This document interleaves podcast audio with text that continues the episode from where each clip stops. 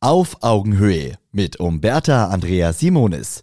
Die besten Lifehacks für Heldinnen und Helden des Handwerks. Heute beleuchten wir, wie du mit einer geschickten Wortwahl noch kompetenter wirkst und Kunden von Anfang an Vertrauen zu dir haben.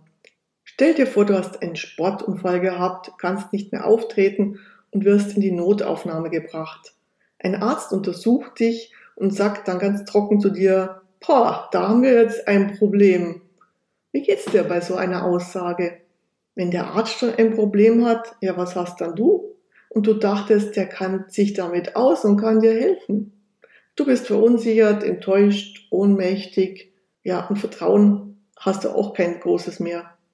Der Einbau einer neuen Küche zum Beispiel ist für den Kunden auch so eine Art Ausnahmesituation und oft mit Befürchtung und Anspannung verbunden. Du aber erlebst alles aus deiner handwerklichen Erfahrung und es ist Routine und Alltag für dich. Und so verwendest du das Wort Baustelle, wenn du vom Auftragsort beim Kunden sprichst und denkst dir gar nichts dabei. Der Kunde aber hört bei diesem Wort Baustelle sofort Dreck und Staub, Lärm, Ärger, Schäden und Stress auf ihn zukommen, denn für ihn ist sein Zuhause eben keine Baustelle. Da gibt es eben so klassische Tabu- und Reizwörter und diese Wörter und Begriffe bringen den Kunden von Anfang an unbewusst auf die Palme. Sie schüren Misstrauen und du hast eine schlechte Grundlage für deinen Handwerkertag. Du sagst zum Beispiel Problem oder problematisch. Der Kunde hört Stress und ungeplante Schwierigkeiten. Du sagst schwierig. Der Kunde hört Inkompetenz. Du sagst Dreck. Der Kunde hört Riesensauerei. Du sagst Lärm.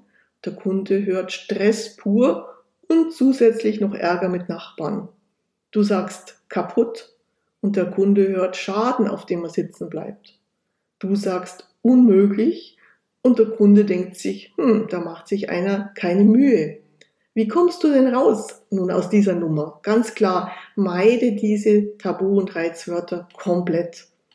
Ich biete hier einige alternative Formulierungen an, die auf deinen Kunden entspannend wirken. Statt Baustelle, sag besser Montageort, Arbeitsplatz, Auftragsort.